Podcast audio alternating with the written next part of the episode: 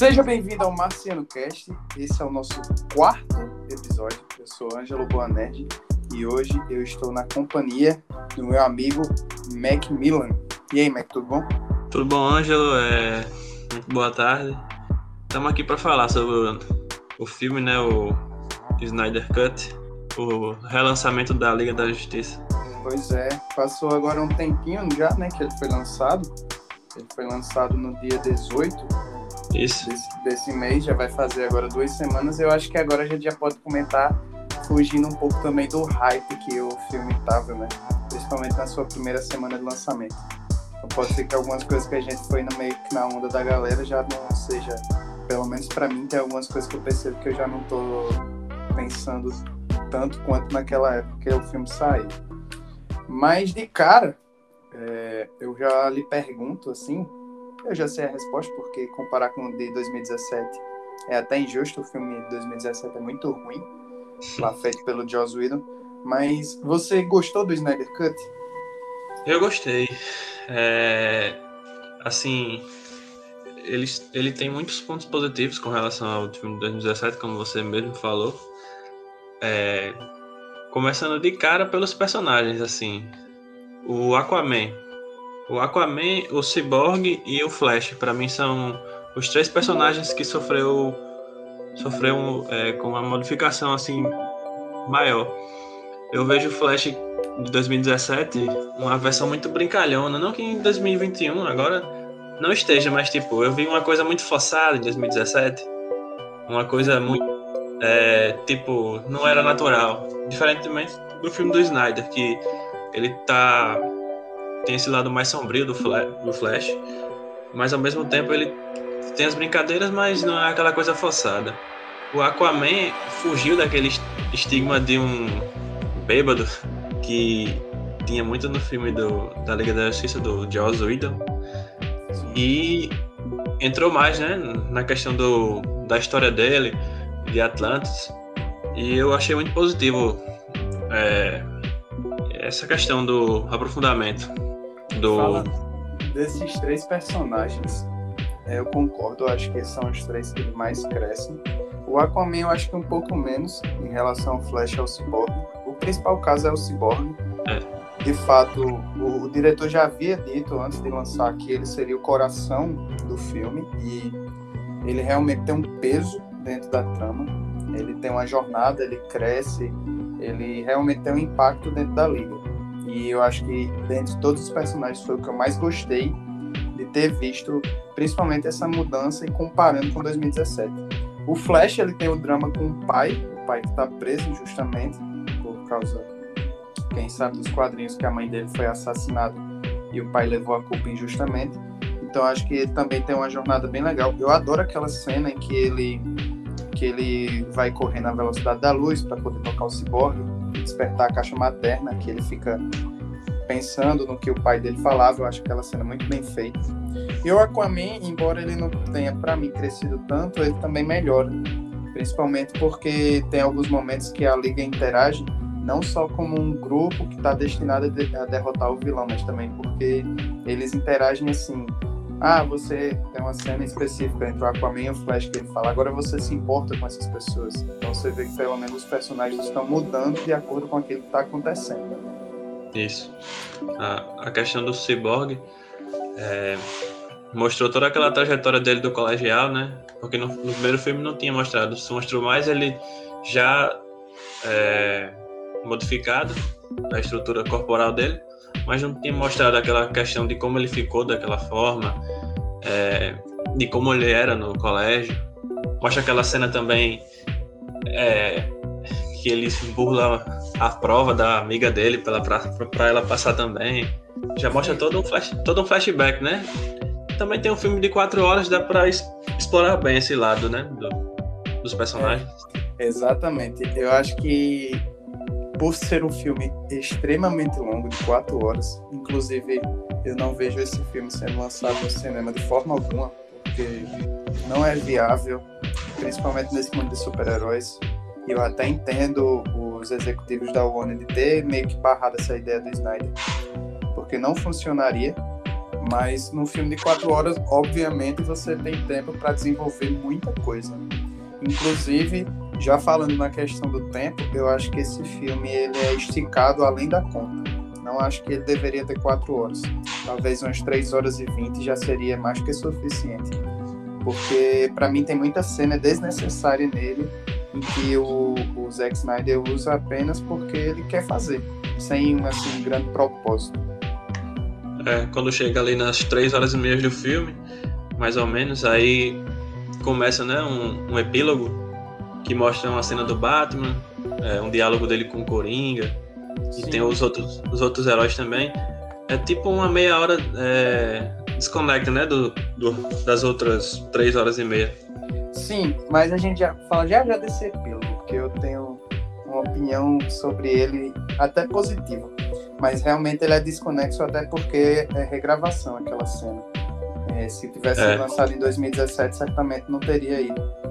Mas uma coisa que eu falo sobre as cenas desnecessárias, para mim, é, primeiro, o grande excesso de slow motion que ele usa no filme. Eu não sei porquê ele usa tanto e beleza que é um estilo dele, é uma técnica que ele gosta, mas eu acho que muitas vezes se torna tão repetitivo que não gera nem a, a o, o, não gera a intenção que ele propôs na cena, porque muitas vezes se torna esticada a cena, cansativa, e principalmente na edição, ele muitas vezes é, poderia simplesmente cortar a cena e enxugar mais o filme, mas não, ele estica, ele arrasta. Umas cenas para mim que ficou isso claro é uma aquela das, das moças cantando pro Aquaman, quando ele pula dentro da água, hum. no início do filme. Eu não sei por que, que ele fez aquilo. Não é, intenção alguma, não muda em nada se aquela cena não existisse, não impactaria em nada no filme. Talvez ele quisesse mostrar que existe uma devoção pelo Aquaman naquela região, mas ele também não desenvolve isso, então acho desnecessário. A cena do Flash salvando o interesse amoroso dele eu acho muito tosca, porque primeiro que ele vê a menina pela primeira vez na vida, então os dois já ficam se olhando de uma forma diferente, e aí ele vai, passa horas para salvar ela, pega até uma salsicha e põe no bolso, tipo, eu não consigo, é. eu não consigo conectar em como tá acontecendo um acidente que um caminhão tá quebrando tudo, uma pessoa tá saltando do carro e o personagem vai lá e pensa, nossa, tendo que pegar uma salsicha para alimentar um cachorro. É. Eu, eu acho é, um ponto negativo dos filmes do Snyder, esse, esse slow motion, ele prejudica muito o Flash. Porque, assim, o Flash é o Flash, né? É, comparando assim com a série da. que também é da Warner, a série The Flash, você vê o Flash, mas tipo, é muito mais aqueles raios, a rapidez dele, você vê muito vulto assim, porque é, é justamente isso que eu, que eu acho que, que o público quer ver, né? Que é a rapidez do Flash. Eu acho que, tipo, esses, é, movimentos, assim, muito detalhistas do Flash, eu acho que isso não cabe, às vezes, sabe? Fica muito... Como naquela cena que é, você falou do slow motion, eu acho que também tem uma cena que, que a Mulher Maravilha vai pegar a espada e ele vai, vai, corre, corre, aí passa tempo, tempos e tempos para tipo, dar uma dedazinha, uma dedada na espada para ela voltar para a mão da Mulher Maravilha. Tipo, eu acho também meio desnecessário nessa cena, nessa slow motion. Sei se você percebeu também. Sim, essa cena, essa e várias outras. Inclusive, teve um estudo que saiu essa semana de quanto que o filme tem de slow motion e é aproximadamente 10% dele é só slow motion é, uns 20 minutos. Se quisessem compilar todas as cenas, daria 20 minutos só usando isso. Eu acho muito, muito exagerado. E também eu concordo com você. Não passa para mim a sensação que o Flash é o homem mais rápido do mundo, porque o tempo todo a gente tá vendo ele em câmera lenta. Por exemplo, na Fox, quando tem aquelas cenas com o Mercúrio, que ele tá em câmera lenta, funciona porque é uma cena de dois minutinhos e um filme inteiro. Mas só que com o Snyder não, ele insiste em fazer isso o tempo inteiro com o personagem. Em hora nenhuma a gente de fato vê o que, que ele é capaz de fazer com os movimentos rápidos, dele, né? Tanto que, assim, para mim as duas cenas mais que, que mais me chamaram a atenção no filme são a primeira, quando o Lobo da Steppe invade o reino das Amazonas para roubar a primeira caixa materna É, é uma cena de luta que dá uma impressão que ela é mais curta que as outras, justamente porque não tem esse slow motion todo. É uma cena que, tipo, que foi bem refeita por causa da aparência do Lobo da Steppe, que é um... Melhora muito, né? Que melhora muito isso. E a questão do, do momento que a Mulher Maravilha tá conversando com o Batman sobre como os, os homens, os lanternas e os deuses se juntaram para derrotar o, o, vilão Darkseid no milênios atrás. É, Aí, né? tipo, não tem essa questão do slow motion. Nessa época ele ainda é o Uxas ainda. É. Os quadrinhos. Velho, você falou dessas cenas e eu acho que, para mim, são dois dos meus momentos favoritos do filme. A invasão a Temícera, quando o Lobo da Steppe vai pegar a primeira caixa materna, eu acho aquela cena muito, muito bem feita. Não no sentido dos efeitos especiais na batalha, você sente muito a tela verde, até me incomodou um pouco, mas eu acho que o, o Lobo da Steppe ele tá muito mais ameaçador, você sente o peso, dá até um medo. E aquela cena das Amazonas falando assim, a gente não tem medo, eu fico só pensando, precisamos de uma série, um filme sobre as Amazonas, porque tudo que tem delas até agora, para mim, no universo da DC, é muito bem feito, é muito legal. E a outra cena é justamente dessa daí, que é milênios atrás, uma cena até na vibe Senhor dos Anéis, que todos os deuses, os humanos, os atlantes, as Amazonas se juntam para enfrentar o Darkseid. Também é muito bem feita essa cena. Eu acho que passa pela primeira vez assim no filme um clima épico de guerra e também um pouco de apocalipse, né? Que tipo, é aquela batalha que vai definir o futuro da Terra. No primeiro filme, para comparar, pegaram é, substituíram né, o Darkseid pelo Lobo da Steppe, né? Que Sim. foi o grande vilão do primeiro filme. Mas, tipo, mostrou muito pouco. Mostrou uma parte que tem Ares. O Zeus foi bem mais é, explorado nesse, nesse segundo filme, porque tem aquela questão do, do, do, dos deuses bem maiores que os humanos. Tem uma hora que eles estão enterrando a caixa materna. Enterrando não, hein? eles estão dividindo né, as caixas maternas, uma para as Amazonas é, tomarem de conta, uma, uma para os humanos e outra seriam os deuses. E tipo, mostra lá o, os Zeus é, para Atlantis, isso. É, perdão. Mas mostra na hora que eles estão todos reunidos, que eles mostram as três caixas assim no chão. Chama atenção o tamanho dos Zeus em, com relação aos outros os outros humanos. Tipo, ele é um, um personagem bem maior, assim. Porque, tipo, se você for pegar na hora do filme, ele não. No primeiro, da Liga da Justiça, ele aparenta ser um homem, normal, assim, o tamanho dele. Mas no segundo filme, do Snyder Cut, o Zeus, ele é tipo gigantesco. Aparenta ter uns 3 metros de altura. Eu acho que o Snyder quis dar uma, dar uma evidência maior para os três deuses que estão presentes na batalha. Inclusive, é, a, pessoa pode até achar que isso é uma coisa apenas estética, mas o Snyder Cut, para mim, ele é muito mais um conto de deuses do que qualquer outra coisa. Porque a forma como ele aborda o Superman é como se fosse Jesus. É, fazendo todo o renascimento dele, a forma como ele volta, quando ele sobrevoa por cima, pela terra. Tem uma cena muito bonita dele com os braços abertos, lembra muito Jesus na cruz também. E aí, tipo, essas referências não são nada sutis dele, ele faz questão de mostrar que é essa visão que ele, que ele impõe nesses personagens. Mas uma coisa que, como você falou, dos três personagens que cresceram, para mim, o Superman, o Batman e a Mulher Maravilha continuam mais do mesmo. Eu acho que eles não destoam muito da versão de 2017, não. O Batman só um pouco, um, é, ele se torna até um pouco mais espirituoso, em que até me incomoda. Na, quando eu assisti o filme, nem tanto, mas agora quando eu penso, me incomoda. Porque o Batman, ele é um detetive, ele é, ele é, ele é inteligente. Todos os outros personagens da Liga têm habilidades sobre-humanas. E ele é um humano comum. Então, o que, que ele pode fazer para se destacar? usar a inteligência dele para traçar uma estratégia, um plano para poder de, é, derrotar os vilões. E nesse filme, todas as ações dele, ele fala fé, Alfred. E isso me incomoda, porque o Batman não é assim. Ele é uma pessoa que age com a razão. E, e, quando eles vão lá enfrentar o Lobo da Steppe no final do filme, que ele invade lá aquele domo que eles estão presos, dá a impressão de que ele vai pro suicídio, de tipo, não se preocupem comigo. E por sorte ele não morre. Então, parece que tudo que ele faz é só pensando assim, eu vou fazer torço para que dê certo, porque uma, uma estratégia mesmo eu não tenho.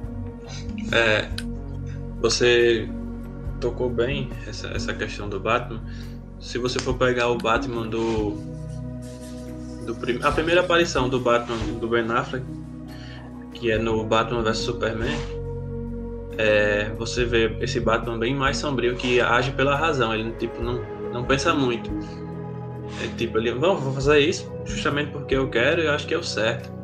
Aí tipo tem a mudança de chave que para mim foi um erro muito grande, que é aquela questão dele saber que o nome da mãe do Superman também é Marta. Aí virou a chave e o Batman já mudou totalmente as suas atitudes. Que inclusive é uma solução fraquíssima. Né? Isso. Que eles poderiam, é, tipo, usar. É, usar do artifício, acho que tem uma, uma, um HQ, se não me engano, que é do Demolidor versus Homem-Aranha, que é justamente. Não é. Tipo, não tem essa rivalidade grande do Batman com o Superman, porque o Demolidor com o Homem-Aranha, eles são da Marvel, mas. Só para pegar um exemplo, mas eles não. É, são do mesmo universo, assim.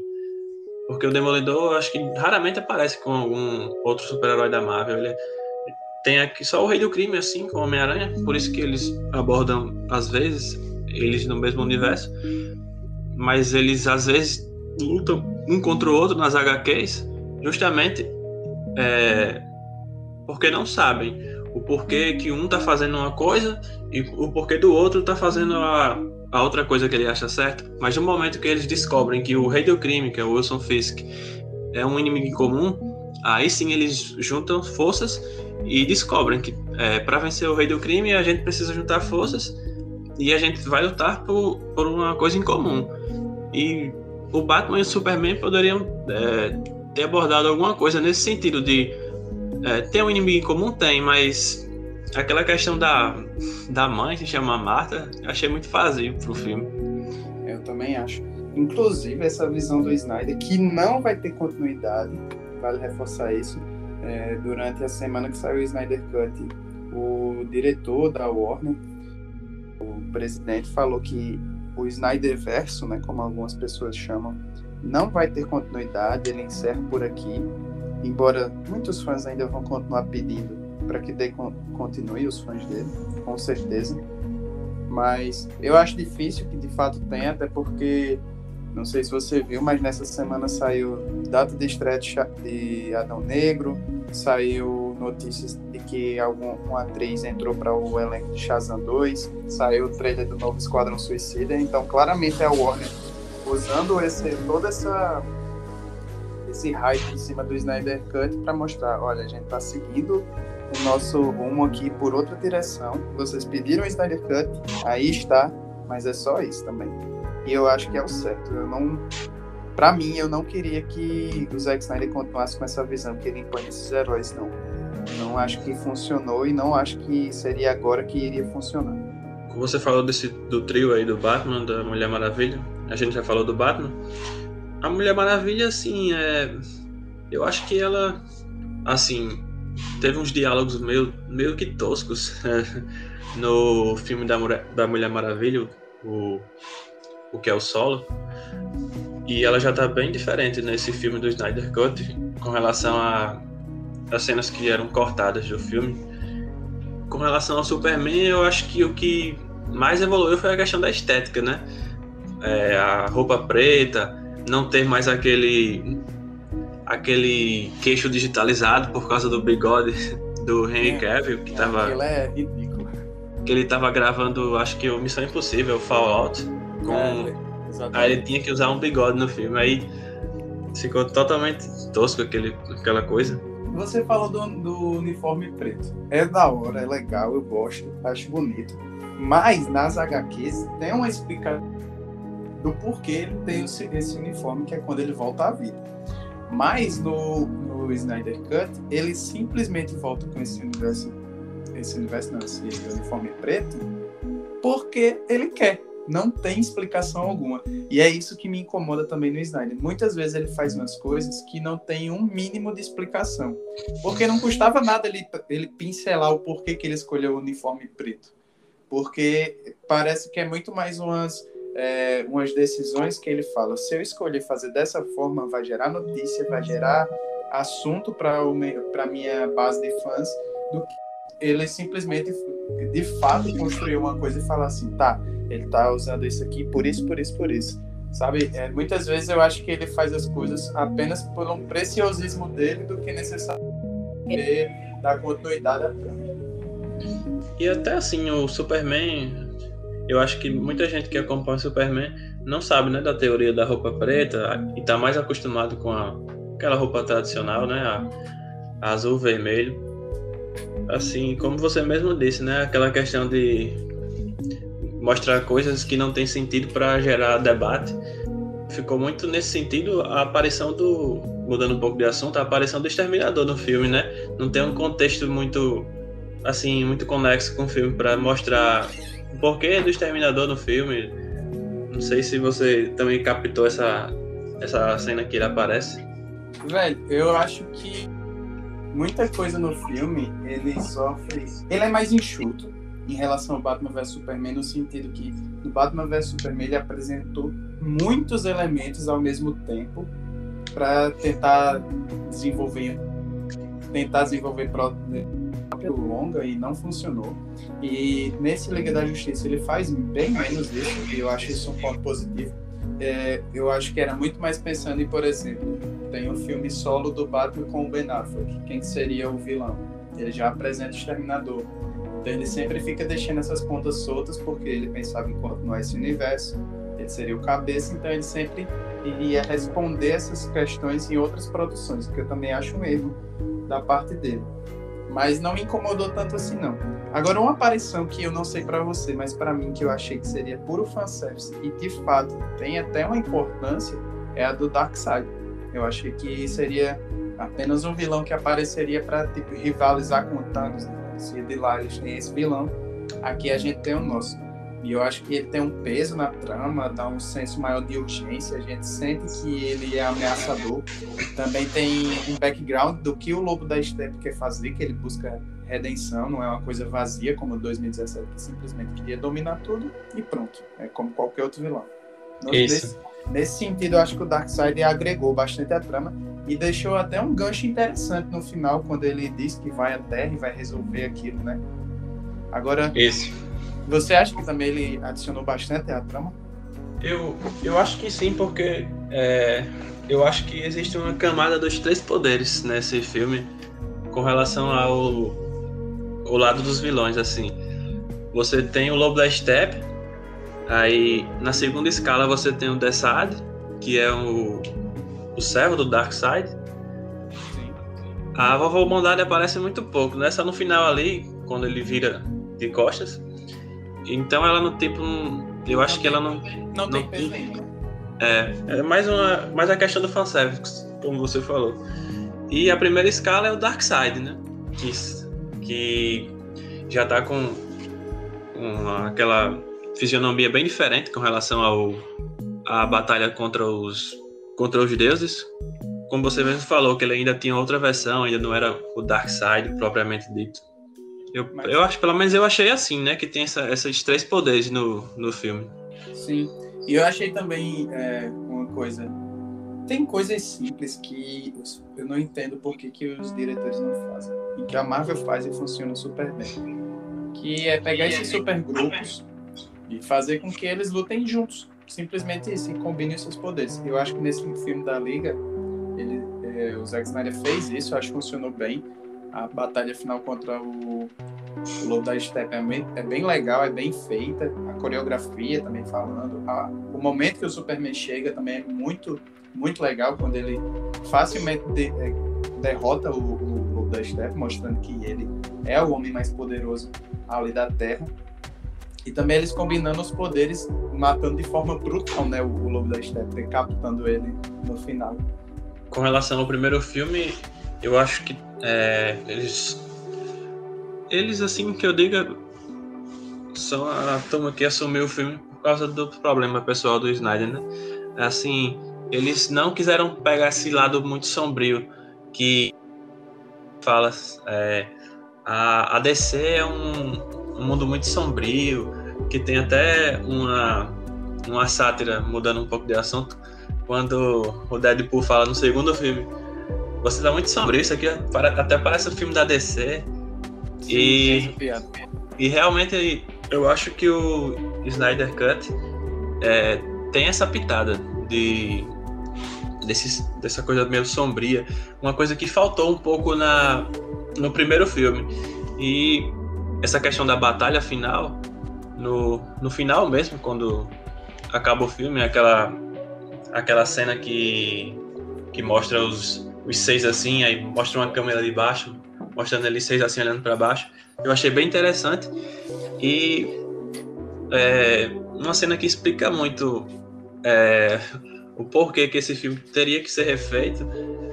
Não que ela seja muito importante pro filme, mas aquela cena do final que o Flash está disputando uma corrida com o Superman. Aí no final ele vê uma família, se eu não me engano, eles estão tipo no leste europeu. Eu acho aquilo Ficou... completamente desnecessário. É uma coisa é, assim totalmente que eu acho assim muito desconecta com o filme e são algumas coisas que o Snyder é, embora o filme tenha quatro horas, muita gente que não assistiu possa até pensar, ah, é a Liga da Justiça daquele 2017, mas os as cenas que o Snyder gravou. Mas não, ele tem muita coisa que ele tirou assim desnecessária, como essa cena do final, e tapou com coisas que ele tinha e coisas muito é, melhoradas. E ainda conseguiu preencher outros espaços com, com conteúdo, não só com, embora tenha as questões, como a gente já debateu aqui, do, de algumas coisas que ele é, peca por exagero, mas é, às vezes é melhor pecar por exagero do que pecar pelo primeiro filme, que, que tem umas coisas que realmente não, não mereciam estar no, no filme. É verdade. Mas, é, por exemplo, ele, por mais que ele, ele tenha melhorado com. A premissa é a mesma, né? É, o, o filme em si é a mesma coisa. Mas é interessante ver como pequenas coisas que ele muda no filme, pequenos detalhes já fazem crescer bastante. Eu gostei muito da trilha sonora. Eu vi algumas pessoas que não gostaram, mas eu acho ela, que ela ficou bem encaixada, bem mais moderna e também passando um clima épico. Me incomodou só um pouco no momento da Mulher Maravilha, que eu acho um pouco exagerado, aqueles, aqueles cânticos como se fossem dos deuses, mas no geral eu gostei. Mas outra coisa que o Snyder ele faz e que me incomoda nesse filme é, por exemplo, ele joga a questão do antivida no final, de que o, Darkseid sempre busca esse tipo de coisa. Mas em momento algum no filme ele explica o que é isso e se você não for buscar referência a algum quadrinho, você fica completamente perdido. E é mais uma vez ele fazendo aquilo, jogando um elemento para poder responder só lá na frente, em vez de desenvolver dentro do próprio da obra que ele está fazendo. Eu também achei um pouco fora da realidade do filme. Algumas coisas com relação assim. O Darkseid, a aparição dele por si só, já é um, um, um fanservice puro, né? Já é aquela coisa para rivalizar, como você falou, ah, eles colocaram o Thanos, embora o Darkseid tenha surgido primeiro, né, na cronologia, mas tinha que ter, né, o Darkseid. Eu acho que muita gente já esperava pelo Darkseid no primeiro filme, né? Sim. E basicamente o que foi com os primeiros Vingadores, né, uma apariçãozinha dele no final. Mas eu não sei é. se você notou, mas tem um furo de roteiro gigantesco nesse que inclusive o Snyder respondeu essa semana para poder tentar tapar o buraco, que é quando o Darkseid vem à Terra a primeira vez e ele sofre a sua primeira derrota lá pros, na batalha, que inclusive é o Ares que crava aquele machado no peito dele, ele esquece a localização da Terra. Ele simplesmente não sabe que ali é o canto onde ele foi derrotado. E como é que uma coisa tão emblemática para um vilão ele simplesmente esquece? Aí o Snyder essa semana respondeu que ele voltou para Apocalipse, né, que é o planeta dele, quase morto. Então, ele foi se preocupar com muitas outras coisas, como juntar aliados, buscar mais poder para não sofrer outra derrota, que acabou esquecendo e que só tinha aquela vaga lembrança de onde ele foi derrotado. E aí o Lobo da Steppe que revela para ele que, é, que a Terra é esse local. É, eu confesso que eu não tinha notado esse furo, assim, da questão dele lembrar do local. Realmente eu não tinha percebido.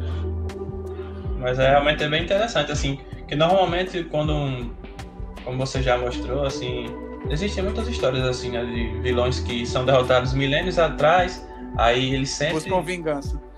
É, busca aquela vingança. E realmente, eu acho que ele. É, não era uma coisa que ele tinha pronta, o Snyder. Eu acho que ele deu. Eu acho que ele tipo, foi convincente nas palavras dele, mas.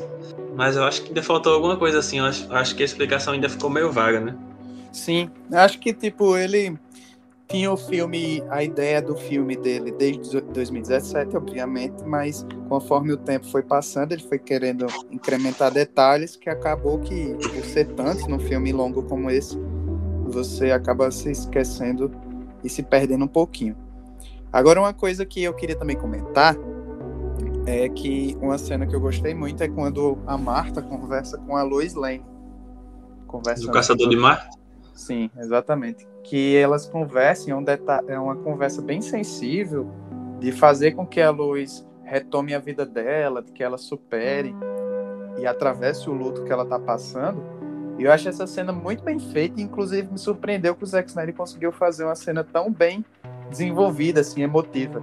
E quando eu estava satisfeito e achei, tá, agora vou cortar e beleza, bom momento do filme. Aí ele vai e coloca o Caçador de Marte no lugar da mãe do Superman. E eu fico me perguntando por que. Não tem explicação alguma do porquê disso. Por que, que um, um, uma conversa tão sensível como aquela seria um caçador de Marte, sabe? Já a segunda cena, que eu acho que é uma cena que foi gravada bem depois do filme, porque dá pra notar quando o caçador de Marte aparece pro Batman, já no fim do filme. É, ele tá bem mais magro ali. Dá é, pra notar. dá pra notar que o Ben Affleck tava tipo de férias, ele falou, ei, Chega junto aí, vamos gravar essa cena que ficou faltando aqui do filme. Mas eu não sei se você sabe, o Ben Affleck, nesse meio tempo do filme, ele passou por um processo de internação, porque ele é alcoólatra, ele teve todos esses problemas. Influenciou muito no físico dele. Porque realmente para manter aquele um físico. Ele, um herói. É, mostra quando ele ele é, tava gravando, acho que ainda o primeiro, a Liga da Justiça, ele sempre fazia questão de postar nas redes sociais, ele fazendo exercícios com pneus, cordas, para mostrar que realmente ele estava adentrado né, no seu personagem. E, assim, no sentido geral, o filme ele é bom para mim. Não é a oitava maravilha do mundo, também não é tão ruim quanto 2017, eu só acho ele ok.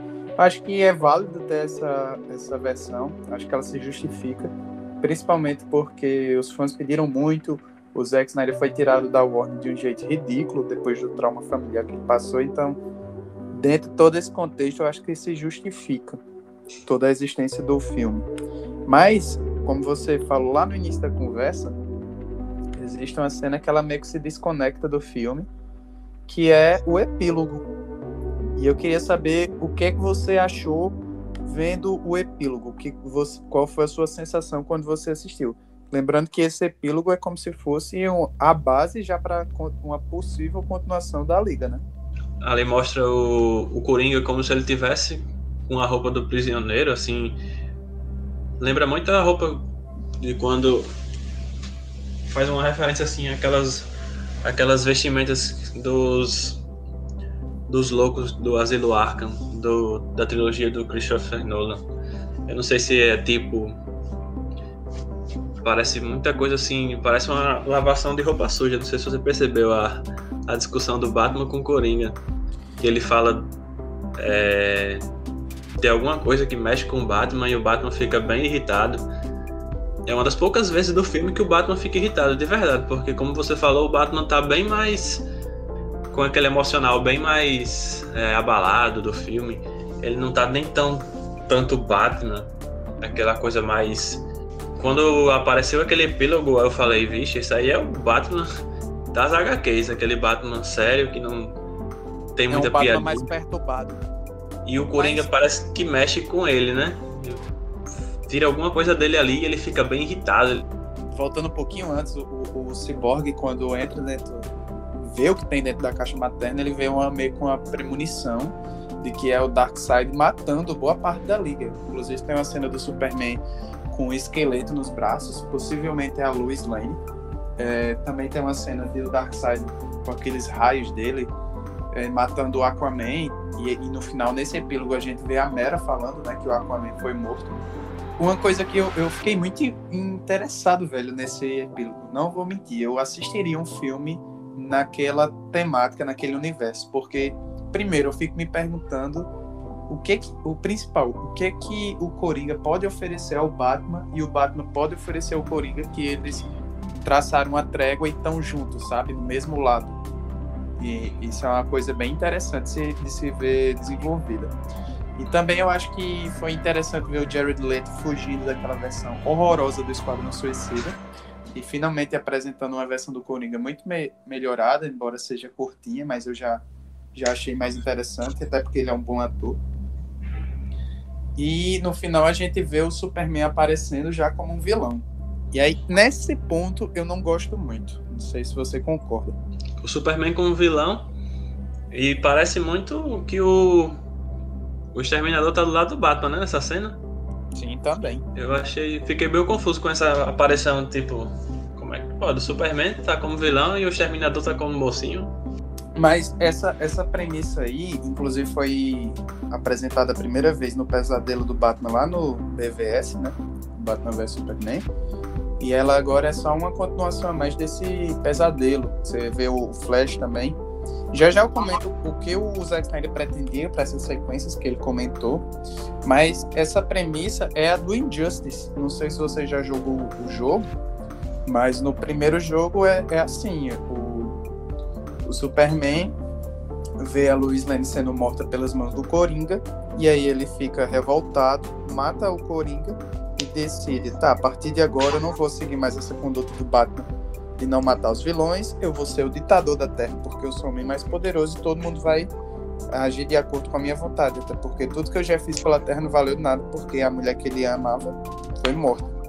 Então é mais ou menos isso que eu encarei naquele epílogo, de que, como o Flash fala que a Lois é a chave, talvez ela seja morta, e o Superman desiste da Terra e fala, agora quem vai governar isso aqui sou eu, e possivelmente em parceria com o Darkseid.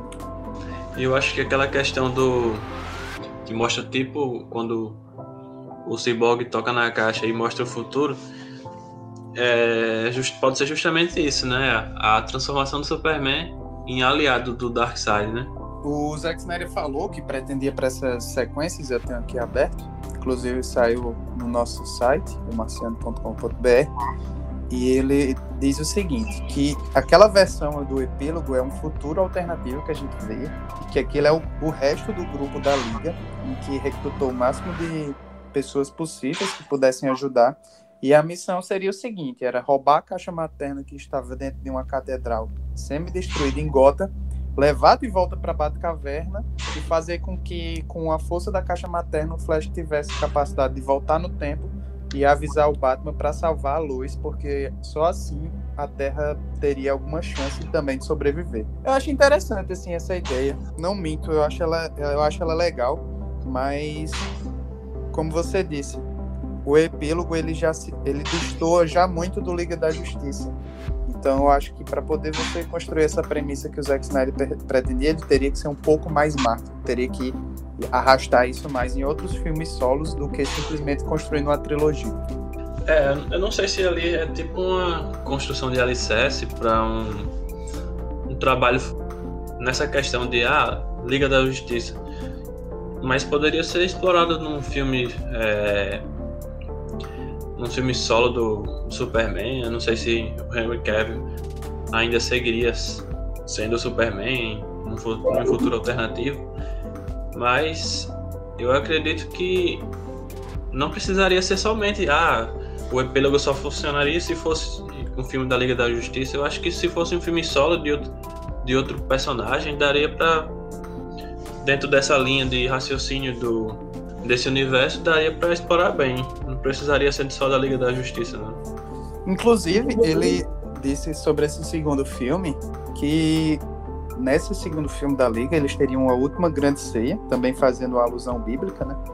E que o, super, o Coringa começaria a provocar todo mundo, contando histórias, contaria a história sobre a morte do Robin, que teria sido o Coringa que matou ele. E aí o Superman ficaria extremamente irritado, mataria todo mundo, todos os heróis, e apenas o Flash iria conseguir escapar. E aí também era o Flash tentando voltar no tempo para avisar o Batman e reverter aquela situação. E aí no terceiro filme, ele, o Zack Snyder falou que focaria muito no Superman e que teria um desenvolvimento maior e que só assim a história dele seria fechada. E que enfim, o arco do Superman seria completo nesse terceiro filme da Liga.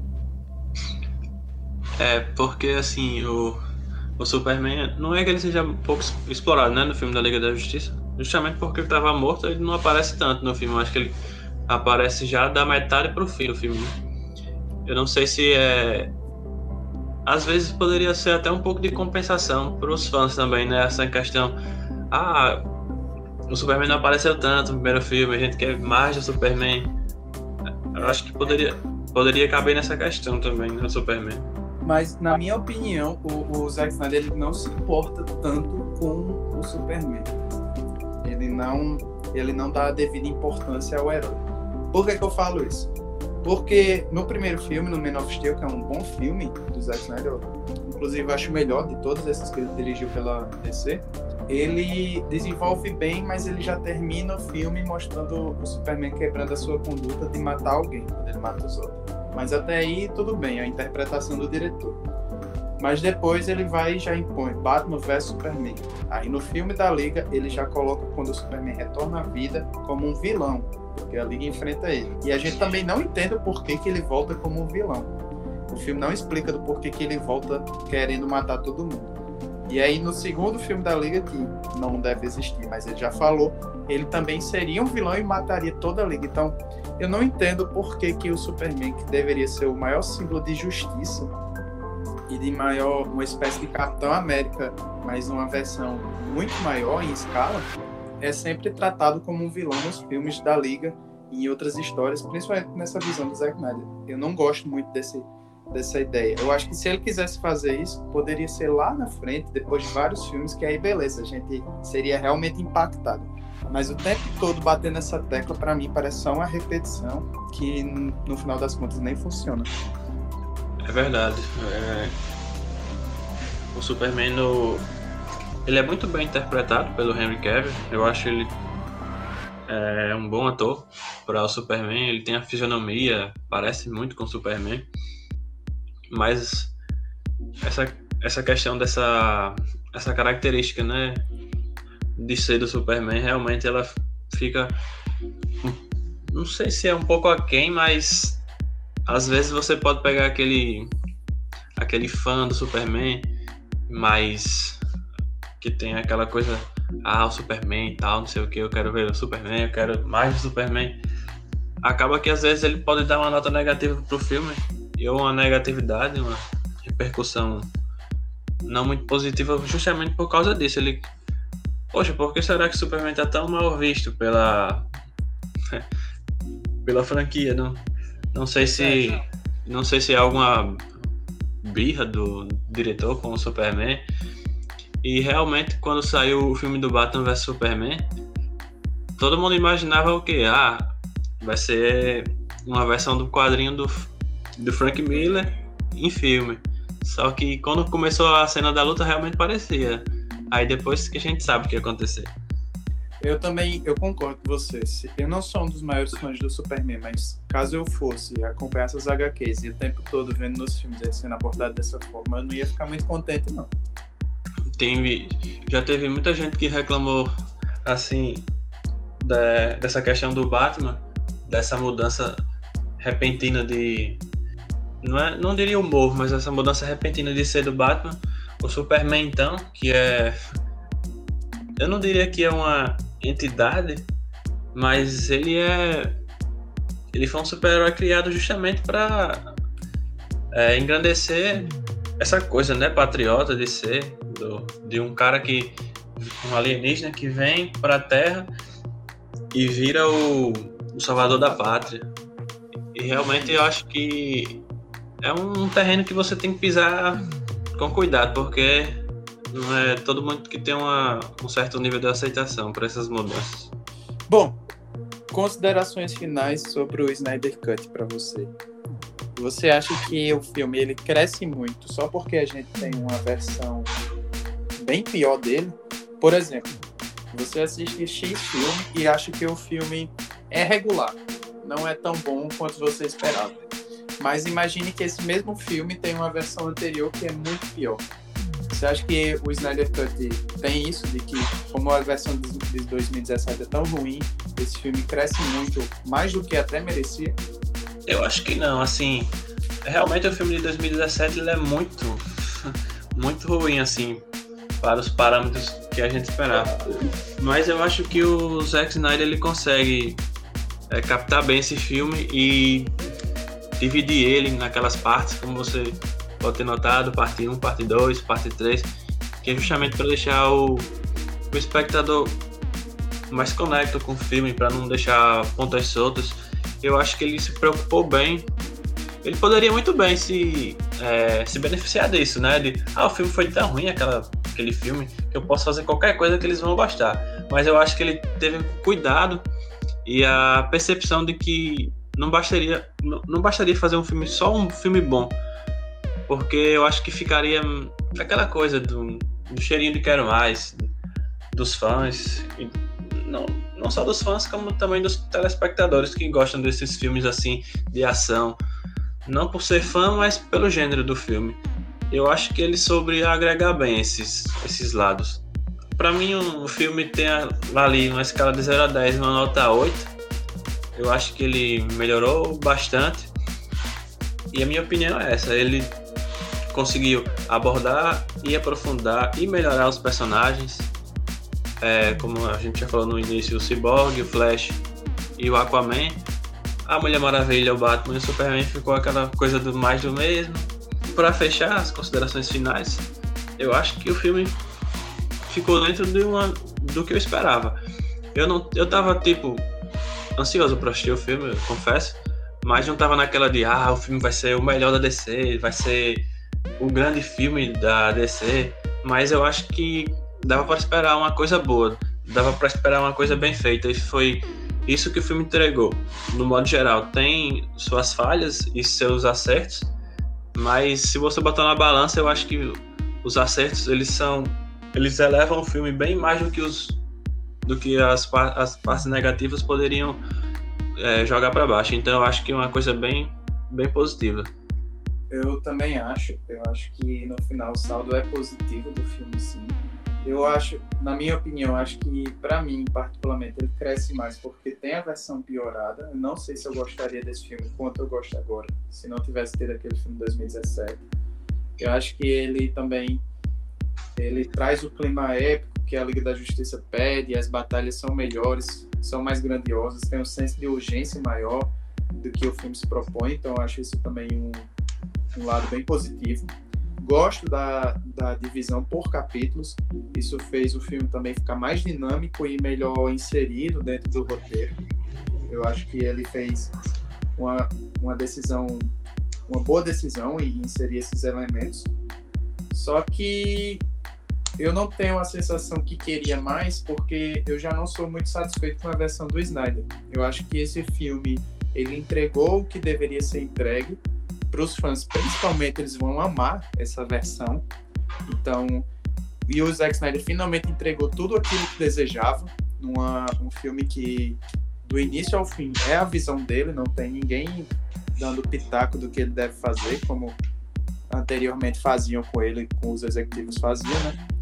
Então, eu acho que é, o, o Snyder Cut ele é um marco, ele é histórico pela campanha dos fãs, pela repercussão, mas no final das contas, ele, para mim, vai ficar apenas como um bom filme da Liga, mas de uma visão que o diretor, de um diretor que já foi, que o estúdio também já seguiu em frente.